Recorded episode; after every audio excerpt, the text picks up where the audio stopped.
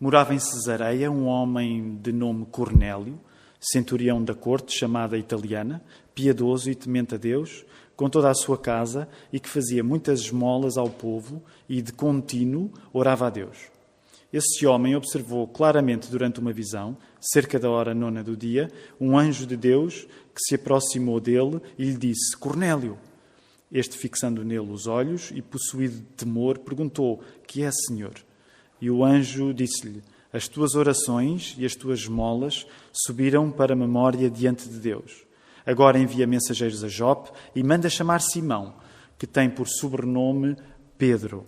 Ele está hospedado com Simão, curtidor, cuja residência está situada à beira-mar. Logo que se retirou o anjo que lhe falava, chamou dois dos seus domésticos e um soldado piedoso dos que estavam a seu serviço, e, havendo-lhes contado tudo, enviou-os a Jope. No dia seguinte, indo eles de caminho, e estando já perto da cidade, subiu Pedro ao eirado, por volta da hora sexta, a fim de orar. Estando com fome, quis comer. Mas enquanto lhe preparavam a comida, sobreveio-lhe um êxtase. E então viu o céu aberto e descendo um objeto como se fosse um grande lençol, o qual era baixado à terra pelas quatro pontas, contendo toda a sorte de quadrúpedes, répteis da terra e aves do céu. E ouviu-se uma voz que se dirigia a ele Levanta-te, Pedro, mata e come. Mas Pedro replicou: De modo nenhum, Senhor, porque jamais comi coisa alguma comum e imunda. Segunda vez, a voz lhe falou: Ao que Deus purificou, não consideres comum. Sucedeu isto por três vezes, e logo aquele objeto foi recolhido ao céu. Enquanto Enquanto Pedro estava perplexo sobre qual seria o significado da visão, eis que os homens enviados da parte de Cornélio, tendo perguntado pela casa de Simão, pararam junto à porta e, chamando, indagavam se estava ali hospedado Simão, por sobrenome Pedro. Enquanto meditava Pedro acerca da visão, disse-lhe o Espírito: Estão aí dois homens que te procuram. Levanta-te, pois, desce e vai com eles, nada duvidando, porque eu os enviei. E descendo Pedro para junto dos homens, disse: Aqui me tendes, sou eu a quem buscais? Ao que viestes? Então disseram: O centurião Cornélio, homem reto e temente a Deus, e tendo bom testemunho de toda a nação judaica, foi instruído por um santo anjo para chamar-te à sua casa e ouvir as tuas palavras. Pedro, pois, convidando-os a entrar, hospedou-os. No dia seguinte levantou-se e partiu com eles. Também alguns irmãos dos que habitavam em Jope foram em sua companhia. No dia imediato entrou em Cesareia. Cornélio estava esperando por eles, tendo reunido seus parentes e amigos íntimos. Aconteceu que, indo Pedro a entrar, lhe saiu Cornélio ao encontro e, prostrando-se-lhe aos pés, o adorou. Mas Pedro o levantou, dizendo: Ergue-te, que eu também sou homem. Falando com ele, entrou, encontrando muitos reunidos ali, a quem se dirigiu, dizendo: Vós bem sabeis que é proibido a um judeu a juntar-se ou mesmo aproximar-se a alguém de outra raça mas Deus me demonstrou que nenhum homem considerasse comum ou imundo. Por isso, uma vez chamado, vim sem vacilar. Pergunto, pois, por que razão me mandaste chamar? Respondeu-lhe Cornélio. Faz hoje quatro dias que, por volta desta hora, estava eu observando em minha casa a hora nona de oração. E eis que se apresentou diante de mim um varão de vestes resplandecentes e disse: Cornélio, a tua oração foi ouvida e as tuas esmolas lembradas na presença de Deus. Manda, pois, alguém a Jope a chamar Simão por sobrenome Pedro. Acha-se este hospedado em casa de Simão, curtidor à beira-mar. Portanto, sem demora, mandei-te chamar. E fizeste bem em vir. Agora, pois, estamos todos aqui na presença de Deus, prontos para ouvir tudo o que te foi ordenado da parte do Senhor. E então falou Pedro, dizendo: Reconheço por verdade que Deus não faz exceção de pessoas. Pelo contrário, em qualquer nação, aquele que o teme e faz o que é justo, lhe é aceitável. Então é a palavra de Deus, esta é a palavra que Deus enviou aos filhos de Israel, anunciando-lhes o Evangelho da paz, por meio de Jesus Cristo. Este é o Senhor de todos. Vós conheceis a palavra que se divulgou por toda a Judeia, tendo começado desde a Galileia, depois do batismo que João pregou, como Deus ungiu a Jesus de Nazaré com o Espírito Santo e com poder, o qual andou por toda a parte, fazendo o bem e curando a todos os oprimidos do diabo, porque Deus era com ele. E nós somos testemunhas de tudo o que ele fez na terra dos judeus e em Jerusalém, ao qual também tiraram a vida pendurando-o no madeiro. A este ressuscitou Deus no terceiro dia e concedeu que fosse manifesto, Não a todo o povo, mas às testemunhas que foram anteriormente escolhidas por Deus, isto é, a nós que comemos e bebemos com Ele, depois que ressurgiu dentre os mortos, e nos mandou pregar ao povo e testificar que Ele é quem foi constituído por Deus, juiz de vivos e de mortos. Dele todos os profetas dão testemunho de que, por meio do seu nome, todo aquele que nele crê recebe remissão de pecados. Ainda Pedro falava estas coisas quando caiu o Espírito Santo sobre todos os que ouviam a palavra. E os fiéis que eram da circuncisão, que vieram com Pedro, admiraram-se, porque também sobre os gentios foi derramado o dom do Espírito Santo, pois os ouviam falando em línguas e engrandecendo a Deus. Então perguntou Pedro: Porventura pode alguém recusar a água para que não sejam batizados este que, assim como nós, receberam o Espírito Santo? E ordenou que fossem batizados em nome de Jesus Cristo. Então lhe pediram que permanecesse com eles por alguns dias. E vamos ler apenas mais alguns versos no capítulo 11. Chegou ao conhecimento dos apóstolos e dos irmãos que estavam na Judeia que também os gentios haviam recebido a palavra de Deus. Quando Pedro subiu a Jerusalém, os que eram da circuncisão o arguíram, dizendo: Entrastes em casa de homens incircuncisos e comeste com eles. E então Pedro passou a fazer-lhes uma exposição por ordem. E agora vamos dar um salto, porque Pedro vai contar a história do que aconteceu, e vamos dar um salto até ao verso 15 do capítulo 11, onde estamos.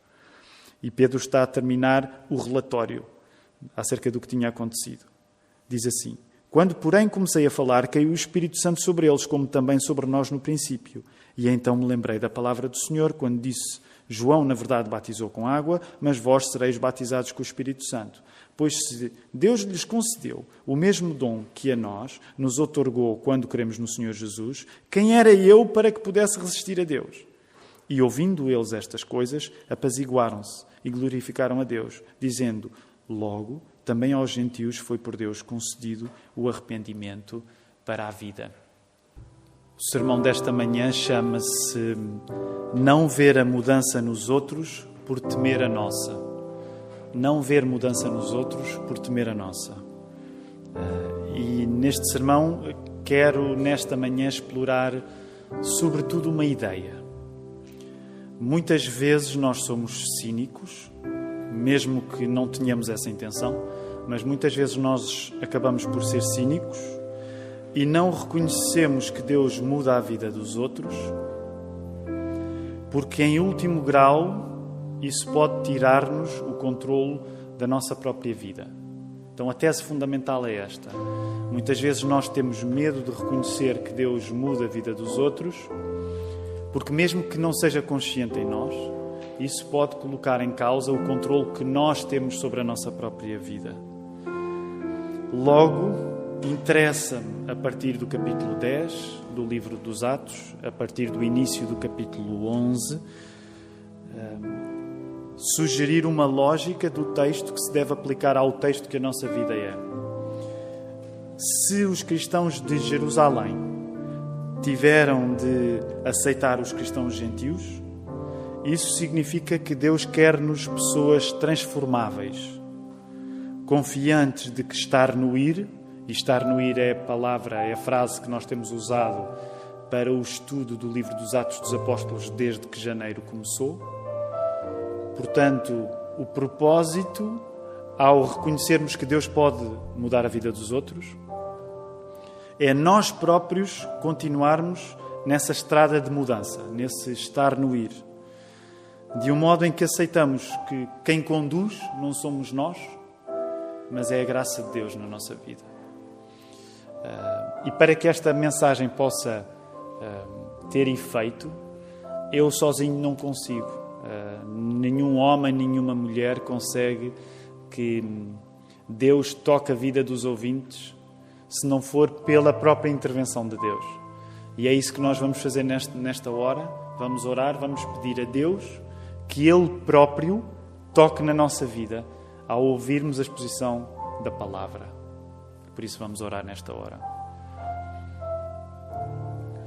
Pai do céu, quando a tua palavra se abre para nós, nós acreditamos que isso é já em si um grande milagre, porque acreditamos que tu falas, que não só existes, Deus Pai, mas como continuas a falar para nós e que quando dois ou três se juntam em teu nome e abrem o texto da tua palavra, então tu falas.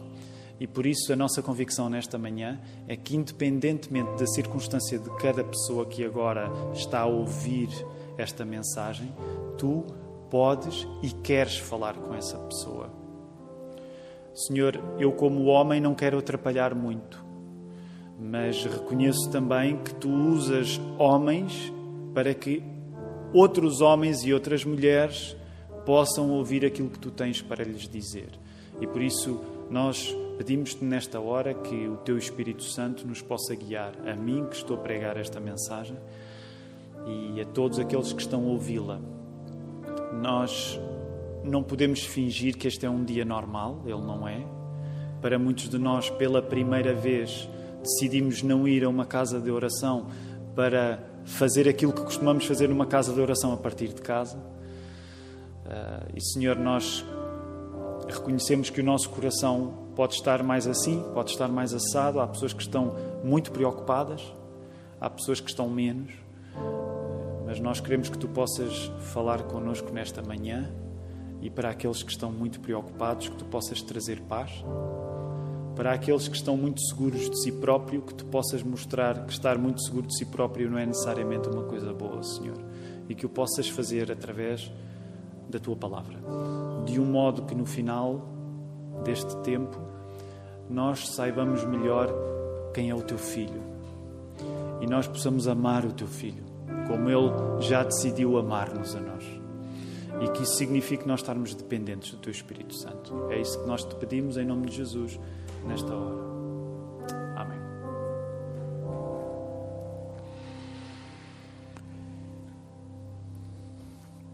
Tenho de reconhecer que uh, é, é, é, é, por um lado, estranho estar a pregar a palavra assim, eu nunca o fiz.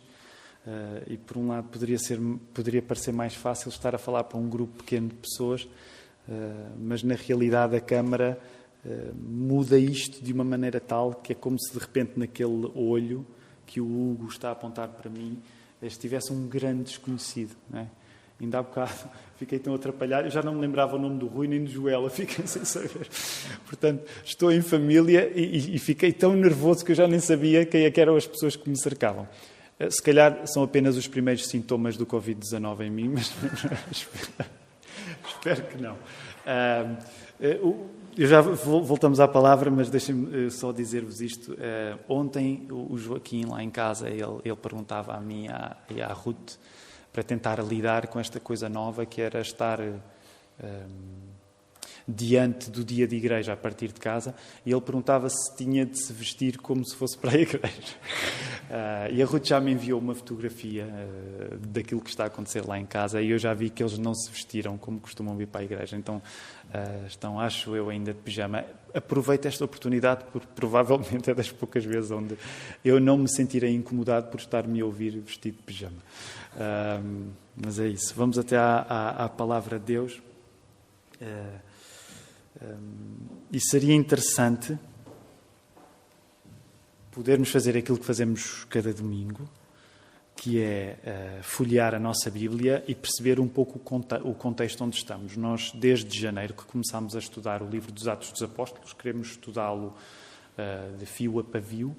Um, e uma das coisas que é interessante compreender é que estamos num ponto do livro em que, vamos dizer assim, há uma série de acontecimentos fora de série. Eh, há uma série de acontecimentos fora de série. Eh, e esta série está a continuar aqui no capítulo 10 que acabamos de ler.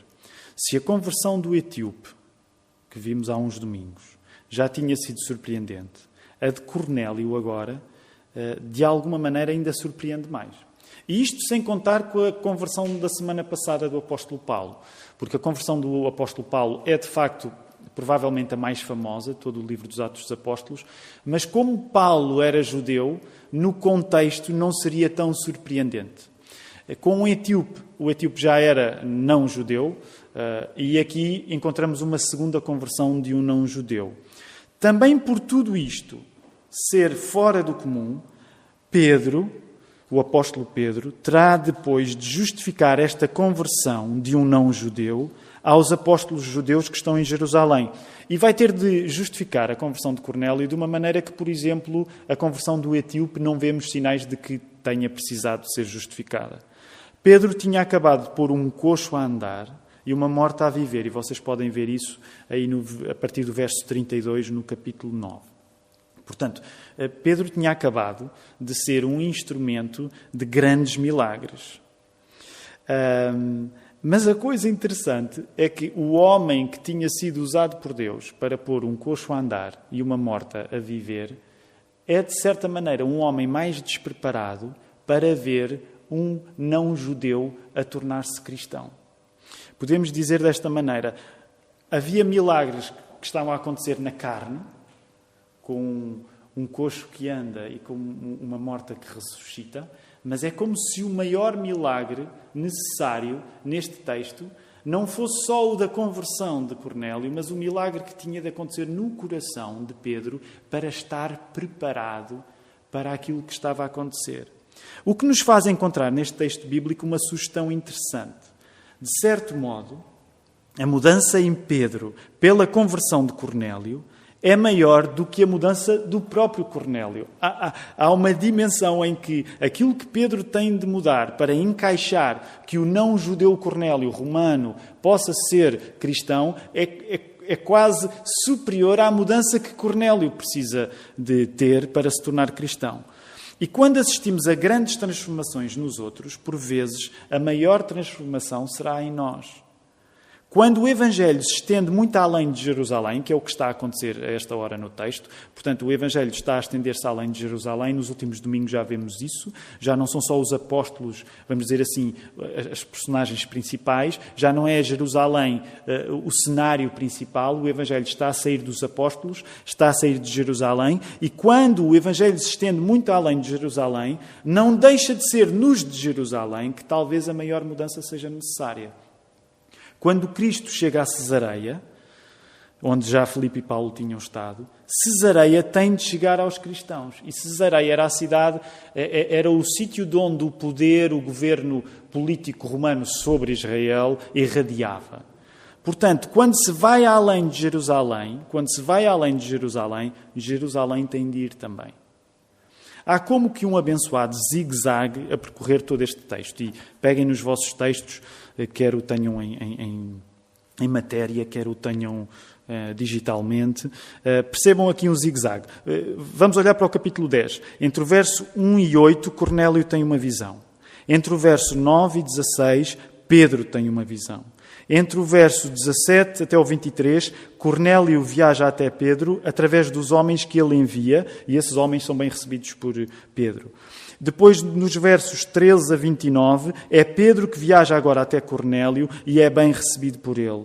Depois, entre os versos 30 a 33, Cornélio proclama a Pedro a visão que teve. E depois, entre os versos 34 a 43, é Pedro que proclama a Cornélio a visão que teve e o que ela significa. Até que, finalmente, a comunidade cristã já no capítulo 11, do verso 1 ao 18, vai finalmente confirmar tudo aquilo que aconteceu. Portanto, reparem, primeiro Cornélio tem uma visão, o Zig, depois o Zag, Pedro tem uma visão, depois o Zig, Cornélio viaja até Pedro pelos homens que envia, bem recebido por ele. Depois outro Zag, que é Pedro, viaja até Cornélio, é bem recebido por ele. Depois Cornélio proclama o que viu. Depois Pedro proclama o que viu. E finalmente o Espírito Santo confirma as visões através da, do reconhecimento da própria comunidade cristã. E este é um modelo inspirador para a nossa vida, que é a palavra está sempre a mexer, ela nunca para. Para que o Evangelho, a história de Jesus, seja aceite, eh, uma das coisas interessantes que nós encontramos nesta história é que palavras são necessárias, não é? Palavras são necessárias para que o Evangelho seja aceito. Reparem, do mesmo modo como Cornélio não é salvo pela visão, mas pela explicação da visão. Nós não somos salvos pelo que vemos, mesmo que vejamos as coisas mais maravilhosas possível.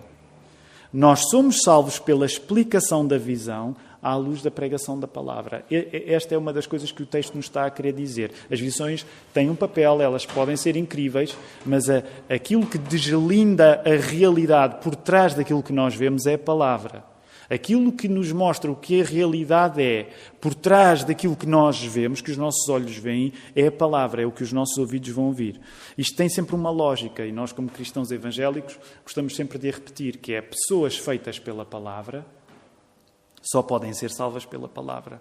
Nós acreditamos que fomos feitos pela palavra, isso está logo em Gênesis 1. Deus criou todas as coisas através da sua palavra. A própria palavra de Deus é Deus em Cristo, que palavra, verbo eterno, palavra feita carne. Então a lógica é esta: pessoas que são feitas pela palavra precisam sempre da palavra.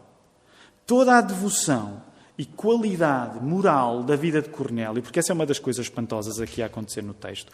Cornélio não é um homem comum, Cornélio é um, é, é um centurião, é um, é um homem do, do exército, uh, e ele não é um homem comum, ele é um homem muito bom. Mas toda a boa qualidade de Cornélio faziam dele uma pessoa sem dúvida excepcional. Cornélio destaca-se dos outros. Mas reparem a coisa interessante: Cornélio pode ser uma pessoa excepcional, mas isso não lhe dá a exceção de não precisar de ser salvo por Cristo. E como é que na prática essa, essa qualidade, essa bondade de Cornélio se via? O texto diz-nos que ele frequentava a sinagoga, que ele corresponderia à ética e à teologia judaica, eh, ainda que não abraçasse o judaísmo em todos os seus rituais e, e, sobretudo, na questão da circuncisão. Porque, geralmente, se um estrangeiro se queria tornar judeu de religião, ele precisava de ser circuncidado. Isso não nos é dito acerca de Cornélio de Cornélio. Um prosélito era alguém que não era judeu e que se tornava judeu através também da circuncisão. Mas a piedade de Cornélio era sólida ao ponto de conduzir toda a sua casa nessa mesma piedade. Cornélio era generoso e isso via-se na prática de esmolas, uma característica que é decisiva no judaísmo. As melhores obras podem destacar-nos dos outros, mas não nos destacam da necessidade de todos precisarmos de Deus. E é isto que o texto bíblico nos está a querer sugerir a partir do exemplo incrível de Cornélio. A pessoa mais excepcional sem Cristo permanece na mediania global de precisar dele. Deixa-me voltar a repetir esta frase e, de certa maneira, torná-la um pouco mais aguda. A pessoa mais excepcional que nós podemos encontrar que não crê em Cristo permanece na mediocridade global de precisar dele. Se a Bíblia não te quer indiferente a coisas bem feitas, se a Bíblia não te quer indiferente às boas obras, certo é que ela ainda te quer mais sensível ao facto de as boas obras, das coisas boas que tu fazes, não serem o suficiente para tu te salvares. Percebem? A lógica é esta. A Bíblia não quer que nós relativizemos uma coisa boa. Os cristãos não são pessoas que devem dizer, bem, na prática, fazer uma coisa boa ou fazer má não é assim tão diferente. Não, a Bíblia quer que nós entendamos que há uma diferença entre fazer uma coisa boa e fazer uma coisa má. Mas ao mesmo tempo, e talvez com mais urgência ainda, a Bíblia quer que nós entendamos que se não temos de relativizar o bem, por outro lado, isso não significa que o bem é capaz de nos salvar. A conversão de Cornélio também é acerca disto. Deus não se revelou a Cornélio porque Cornélio merecia que Deus se revelasse a ele. Mas Deus corresponde a Cornélio porque Deus corresponde a todas as pessoas que procuram Deus. Acerca da visão propriamente dita, e vejam lá, voltem aí a relembrar-se da visão propriamente dita, ah, a visão de, neste caso estamos a falar da visão de Pedro, fica implícito que quando nós estamos num estado físico de dependência, neste caso Pedro estava com fome, e quando nós estamos num estado de abertura para a oração, a fome e a oração participa no processo de nós vermos aquilo que Deus vê. A expressão que vocês encontram aí no texto, céu aberto, significa precisamente partilhar da realidade divina. Quando a expressão céu aberto é usada na Bíblia, a ideia é que a pessoa que tem o céu aberto está a ver aquilo que Deus vê. Por isso, não deixa de ser curioso que quando Estevão morreu, ele teve uma visão de céu aberto, porque ele estava a ver aquilo que Deus vê, que naquele caso era Cristo à direita do Pai. Por outro lado, a ordem que Pedro recebe, levanta-te e mata, vocês encontram no verso 13, ela tem um sentido sacrificial, uma correspondência uh, a uma lógica vital do judaísmo. E, e o judaísmo acredita que o problema do mal em nós é resolvido no reconhecimento que só Deus o pode tratar num ato de nós confiarmos que Deus paga o prejuízo do nosso pecado. É por isso que os judeus tinham sacrifícios. Porquê? Porque ao fazer sacrifícios, hoje a ideia de nós sacrificarmos animais, eh, no geral vai soar-nos cruel, mas no contexto do judaísmo, a ideia era um pouco esta. Quando tu fazes alguma coisa errada, tu precisas de tratar desse assunto junto de Deus, mas a tua própria capacidade de resolvê-lo, a tua capacidade é incapaz, permitam-me o pleonasmo. E como a tua capacidade é incapaz, o sacrifício dos animais mostrava que sangue era preciso ser derramado para que as pessoas soubessem que nós próprios não conseguimos tratar do nosso pecado. Então, o facto de, de, sangue animal ser derramado era um reconhecimento da pessoa que cometia um erro, de que ela não tem em si a capacidade de tratar dos seus próprios problemas. Por isso é que a lógica dos sacrifícios era tão importante. Era preciso derramar um sangue que não era da pessoa. Reparem, no judaísmo nós não encontramos a lógica de eh, Joel, fizeste alguma coisa errada, então agora vais ter de sangrar um, um, uma determinada quantidade de sangue para corresponder à tua capacidade de resolveres o mal que fizeste. Portanto, não era o nosso sangue que tinha de estar em causa, mas era o sangue de animais, para nos dar uma humildade muito difícil de aceitar, que é os erros que eu cometo, nem eu próprio tenho capacidade de os resolver. Logo, por causa disto, uh, o sacrifício dos animais, uh, os animais que se podem comer e os animais que não se podem comer, faziam parte da fé judaica para nos demonstrar que nós não somos capazes de tratar do nosso próprio mal. Logo, o não de Pedro à ordem, porque ele recebe uma ordem e Pedro diz: Não, eu não vou fazer isso, são animais, eu nunca comi animais imundos, uh, poderia significar como um teste, porque muitas vezes há testes na Bíblia, por exemplo, encontramos um em Daniel 1,8. Mas a segunda ordem acaba por iluminar, iluminar a primeira. O que é que isto significa? Uh, a tradição cristã, quando lê este texto, eh, geralmente encontra nas palavras de Jesus em Marcos 7, eh, versos 18 a 23, um, prefácio ao que estava a acontecer com Pedro. O que é que isto quer dizer? Eh, Jesus, em Marcos 7, explica que o mal não vem das coisas, não vem daquilo que se come, que o mal vem de dentro. Era como se Pedro estivesse a ter, nesta hora, essa lição que Jesus já tinha dado na vida dele de um modo que até então ele nunca tinha compreendido.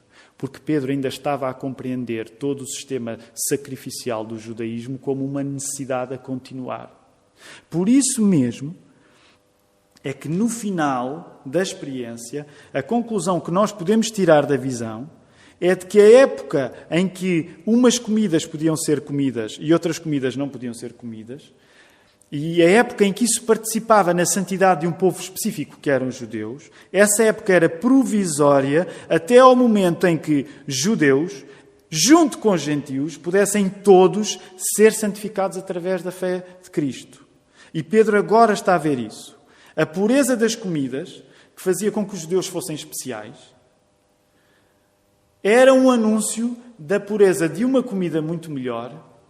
Essa comida é Jesus que agora chama judeus e gentios. Vou voltar a repetir esta ideia. Eu sei que esta é uma parte da mensagem que pode ficar um bocado lá mais em cima, por ter de misturar na, na, em alguns conceitos básicos do judaísmo e, e por aí fora.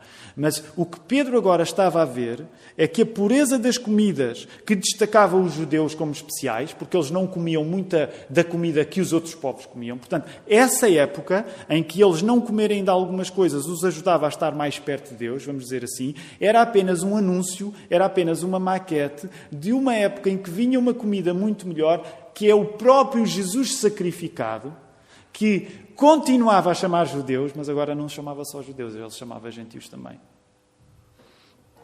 E Pedro agora vê isso. Ora, rapidamente vamos tentar correr. Isto é normal em cada culto, eu ter alguma dificuldade com o tempo, como vocês sabem. Eu sei que nos pobres sete magníficos que estão comigo há, há, uma, alguma esperança em que isto me faça o facto de sermos só este, isto faça ser mais rápido e eu não sei honestamente se me vai fazer ser mais rápido ou mais lento, mas vamos avançar. Uh, olhem para o resto do texto. Há muito trajeto, há muito caminho, há muita viagem a acontecer neste texto. É ver. Uh, há uma viagem de Cornélio para Pedro, há uma viagem de Pedro para Cornélio, há uma viagem de Pedro para a igreja em Jerusalém e todas as deslocações e viagens viagens que este texto nos está a mostrar, e, e todo o texto do, dos Atos dos Apóstolos, também servem para afirmar que obedecer a Deus é e agora diriam todos em coro aqui lá em casa, obedecer a Deus é, e sempre que durante eh, esta série de sermãos houver uma pausa dramática, todos têm de dizer, é estar no ir. Exatamente. Incrível. Um, foi, vocês não ouviram, mas foi dito aqui um estar no ir completamente convicto. Um, portanto, o facto da palavra não parar no texto do livro dos Atos dos Apóstolos significa que obedecer a Deus é estar no ir. Quanto mais faz o Espírito Santo, menos os cristãos ficam parados. Por isso nós somos chamados o povo do caminho. O povo do caminho. Talvez o mais significativo não seja o estatuto que tu conquistas pelo lugar que tu atinges. Mas talvez mais significativo que o estatuto que tu atinges porque chegaste a um determinado lugar, talvez mais significativo do que isso, seja o trânsito que existe em função de quando Deus te encontra. Como assim?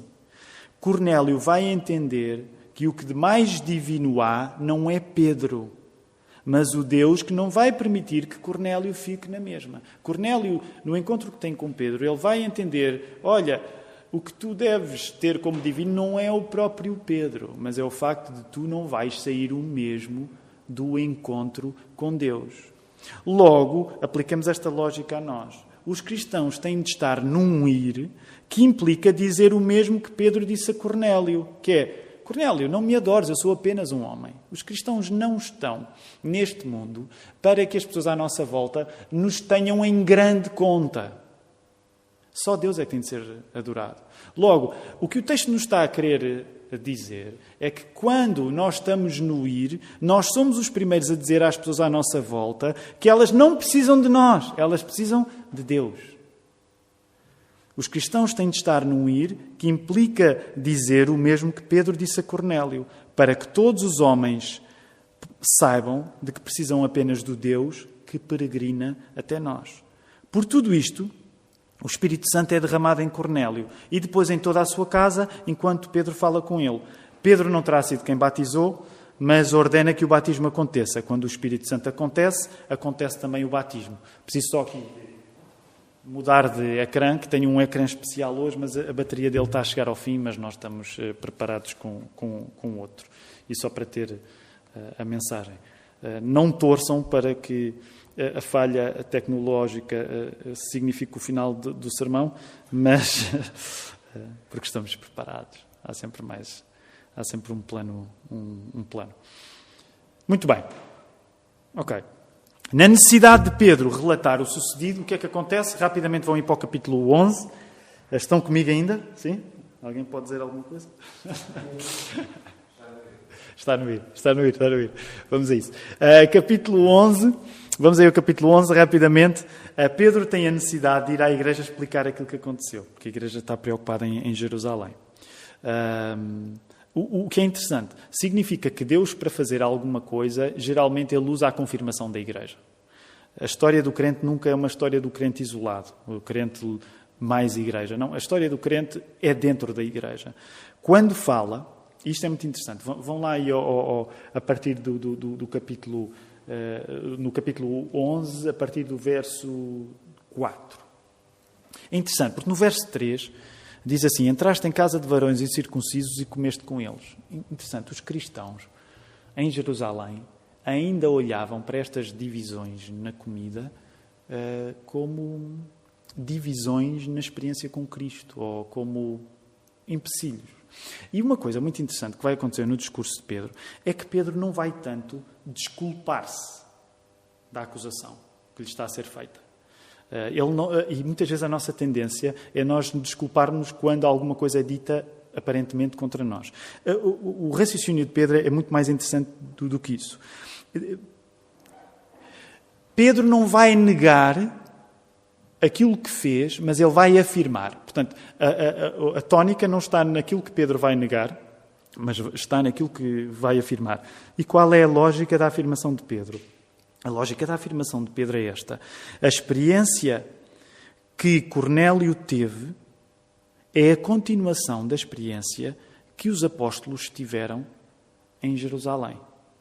Pedro relata o Espírito Santo a chegar aos gentios para continuar na chegada do Espírito Santo aos discípulos no Pentecostes em Jerusalém. Esta é a lógica das palavras de Pedro. Ele não se está a desculpar, mas ele está a afirmar. É como se Pedro estivesse a dizer: Olha, o que está a acontecer lá é apenas a continuação do que aconteceu connosco aqui em Jerusalém. Uma história, a história de Jerusalém, chama a história que acontece fora de Jerusalém. A história é a mesma, uma história chama a outra. A segunda história engrandece a primeira. Nessa medida, o que há a fazer é tentar não atrapalhar aquilo que o Espírito Santo começou em Jerusalém, indo agora, vamos dizer, até César, não no sentido de Roma, mas no sentido de Cesareia. Não, é? não vamos atrapalhar aquilo que o Espírito Santo começou a fazer conosco, agora que ele está a ir muito além de nós. Os gentios que recebem o Espírito estão puros, porque esse é o mesmo Espírito que purifica Israel através do Messias. O que é que Pedro está a dizer? Pedro está a dizer que é o Espírito Santo quem define as fronteiras do povo de Deus e não mais a interpretação habitual da lei de Moisés. Ficamos com uma questão resolvida, ainda que nós sabemos que no futuro isto vai complicar um pouco. Eh, portanto, fica. Eh, os apóstolos em Jerusalém percebem que é o Espírito Santo que está a fazer isto, muito bem não significa que não vá haver problemas no futuro na relação entre os cristãos não judeus com a lei dos judeus. Como sabemos, isso ainda vai trazer uma questão complicada da circuncisão, mas isso é para os próximos capítulos. Daí que eu desejo terminar na afirmação que inspira o, o, o título do sermão também, que é quando se vai além de Jerusalém, Jerusalém tem de ir também. A lógica é esta: quando Cristo chega até ti, tu não podes ficar na mesma. Mesmo que tu queiras, tu não consegues. Quando Cristo chega a nós, nós não podemos ficar na mesma porque, mesmo que quiséssemos, não conseguimos. Colocando pela negativa, dá para dizer que se nós ficamos na mesma, eh, então Cristo não chega até nós. Se nós ficamos na mesma, então Cristo não chegou até nós. Como é que tu podes identificar-te diretamente, tu, com este texto nesta manhã? E eu gostava de fazer algumas perguntas para que para que o Espírito nos pudesse convencer de coisas que eu não sou capaz. Repara, se diante da mudança dos gentios é necessária talvez uma mudança maior nos judeus, o que é preciso Deus mudar em ti quando vês os outros a serem mudados por Deus? Se, como neste texto nós vimos que a mudança nos gentios implicou uma mudança tão importante para os judeus, o que é que é preciso Deus mudar em ti quando tu vês os outros a serem mudados por Deus? Até que ponto é que tu não tens vivido para não reconheceres a mudança nos outros, para conteres a mudança em ti mesmo? Esta é uma das coisas que, à medida que eu estudava este texto, começou a ficar mais viva para mim. Pode não ser consciente, pode até não ser intencional, mas muitas vezes eu, eu não estou muito dado a querer reconhecer a mudança na vida dos outros, porque isso vai implicar a necessidade de eu próprio mudar. Deixem-me usar agora termos teológicos muito queridos de nós, cristãos evangélicos. Até que medida é que tu condicionas a justificação dos outros para travares a tua santificação? Às vezes nós não queremos acreditar que os outros possam ser salvos de uma vez por todas, que os outros possam ter sido convertidos de uma vez por todas, porque nós não queremos continuar a ser convertidos todos os dias.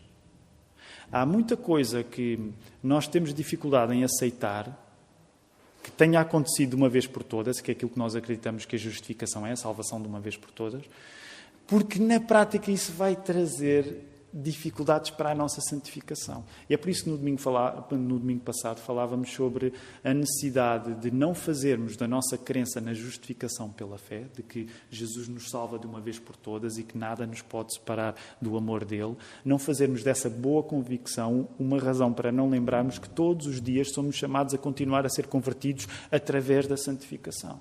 E a verdade é que muitas vezes para mim eu posso ter algum desconforto em reconhecer que Deus muda o outro de uma vez por todas para impedir que eu tenha de continuar a mudar. Tenho dificuldade com a justificação do meu parceiro para não continuar a ter santificação comigo. Até que ponto é que tens medo que os outros mudem mesmo para que tu possas não mudar? Tens medo de reconhecer o poder de Deus na vida dos outros como expressão involuntária do medo de seres mudado por Deus? Muitas vezes nós temos medo de reconhecer a mudança nos outros porque não queremos mudar. E é por isso mesmo que o sermão tem esse título: Não ver a mudança nos outros por temer a nossa. Muitas vezes nós não queremos ver aquilo que Deus está a fazer à nossa volta porque, na prática, tememos a nossa própria mudança. E deixem-me terminar dizendo isto. Talvez uma definição alternativa para cinismo, e lembram-se ao, ao, início disso que, uh, e eu creio que posso fazer esta generalização, nós, tendemos a ser cínicos, o nosso contexto tende a ser cínico. E eu acho que uma, uma definição alternativa para cinismo pode ser esta: não ver a transformação dos outros por temer a nossa. Reparem, por isso é que há um tom cínico na nossa cultura. Isso é que estou a generalizar. Mas há um tom cínico que é quando nós achamos que alguma coisa é demasiado boa, não, ela não pode ser verdade. E eu acho que nós, aliás, há um provérbio português, não sei se existe noutras línguas, não é? mas quando a esmola é grande, o, o pobre desconfia. E eu acho que isso diz muito sobre nós. Quando nos parece que há alguma coisa muito boa pode ser feita por outra pessoa, neste caso, nós recebermos uma esmola muito grande de alguém, nós desconfiamos, nós damos um passo atrás. E na vida da Igreja, não só na vida da Igreja, porque é inevitável hoje nós não estamos também a querer aplicar estas coisas à circunstância extraordinária que estamos a viver. Uh, e se me perguntarem como é que isto se vai aplicar, eu não sei, o Espírito Santo saberá como é que vai fazer isso na vossa vida. Mas uma das coisas que, que, que à medida que eu me preparava para esta mensagem, eu ficava convicto, é que uh, isso é uma tentação na minha vida, a tentação de ser cínico. Se eu tiver de reconhecer aquilo que Deus está a fazer de extraordinário na vida do Nando, por exemplo, eu provavelmente não vou poder ficar na mesma. Eu, o Tiago, não vou poder ficar na mesma. A maneira mais fácil de eu controlar a minha vida é de cada vez que alguma coisa fantástica na vida dos outros acontece, eu poder desconfiar e dizer isso não é bem assim. E reparem, tantos de nós têm uma predisposição tão rápida para, diante de coisas boas, termos uma explicação alternativa. Tantos nós acabamos na prática a ser uh, tão adeptos de teses da conspiração, porque às vezes ter uma tese da conspiração é não ter de reconhecer que quem manda mesmo nisto tudo é Deus. E se eu tiver sempre uma tese da conspiração, eu posso ir sobrevivendo das coisas fantásticas que Deus faz na vida dos outros. Se assim fosse, imagina que os, os cristãos de Jerusalém se tinham comportado da maneira como nós nos comportamos ou como nós nos comportamos muitas vezes. Se assim fosse, Jerusalém tinha trancado o Evangelho de Cristo nos seus muros. Mas Cristo não permitiu isso. Deus apareceu a Pedro para que ele visse mesmo o que tinha medo de ver. Isto é tão curioso, porque Pedro, no início daquela visão, ele tem. Eu acho que podemos dizer isso. Ele tem medo daquilo que possa significar uma visão daquelas com uma ordem de come, mata, come. O Cristo que transforma os de Jerusalém mantém essa, transforma, essa, transformação a funcionar para que possa ser reconhecida em muitos outros. E é aqui o ponto da história dos Atos dos Apóstolos onde nós vamos ficar hoje. O Cristo que transforma os de Jerusalém mantém essa transformação a funcionar para que possa ser reconhecida em muitos outros. Eh, este é o desafio que a palavra nos traz nesta manhã. O que é que nestes dias que nós estamos a viver nós precisamos de reconhecer na vida dos outros para que Deus continue a transformar a nossa própria vida? Se tu não estiveres predisposto a ver a ação de Deus na vida das pessoas ao teu lado, provavelmente tu vais ficar. Tu não vais estar no ir. Tu vais encerrando possibilidades de ires além como Deus quer que tu vás. E por isso a minha oração nesta manhã é precisamente esta que Deus nos dê um coração de carne e não um coração de pedra, que signifique nós olharmos ao nosso lado e vermos a obra de Deus, não só na nossa vida, é bom que a vejamos, mas sobretudo na vida dos outros. E ao vermos as coisas boas que Deus está a fazer na vida dos outros, tomarmos isso como um grande alento para Deus continuar a fazer coisas fantásticas em nós. Que o Senhor nos ajude.